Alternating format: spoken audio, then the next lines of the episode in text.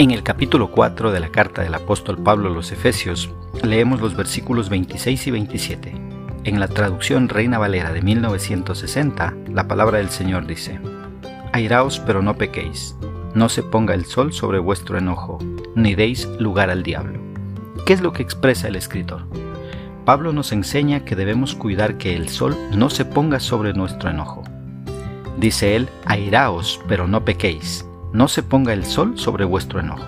Es decir, no dejar que el día termine y que nuestro corazón guarde resentimientos, porque esto destruye al ser humano.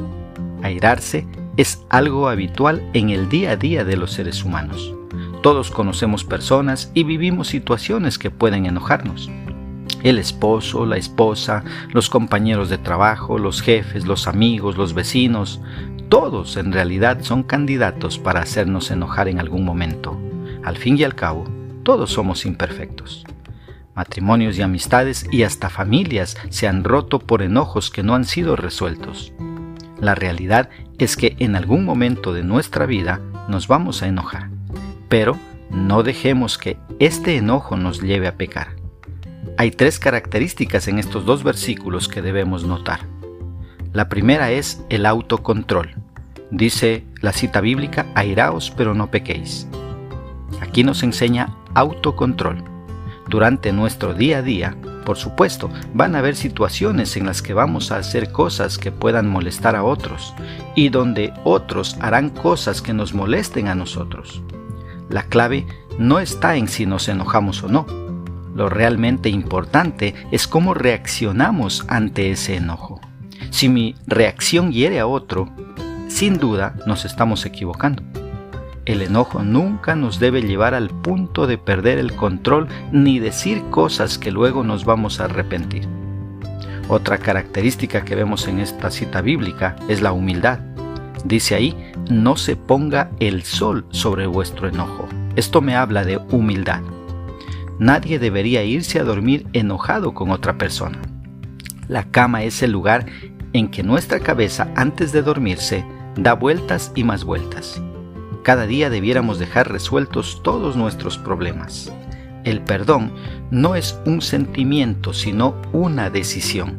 La decisión que aunque te vuelvas a enojar, no volverás a echar en cara lo que pasó. Este es el verdadero perdón. Y para perdonar hay que tener humildad y mirar al otro como superior a ti mismo.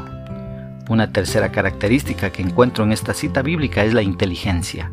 Dice el versículo, ni deis lugar al diablo. El enojo es una puerta abierta para que Satanás realice sus maquinaciones, para ponernos unos contra otros, para crear rencor en el corazón.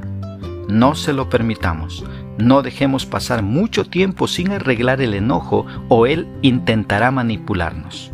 ¿Cómo podemos aplicar esta cita bíblica a nuestra vida? Primeramente teniendo autocontrol, humildad e inteligencia. Cuando me enoje, para de esta manera poner a Dios en primer lugar y no darle lugar al diablo. De esta manera, Dios puede ayudarme a resolver mi enojo. ¿Recuerdas a Cristo cuando se enojó al ver que su casa la habían convertido en una cueva de ladrones? Él se enojó, pero no pecó, ya que su enojo fue un enojo justo y santo. Una segunda aplicación. Arreglando todo enojo antes de irme a dormir, para de esta manera no darle argumentos al enemigo. Que Dios nos ayude a poner por obra su palabra.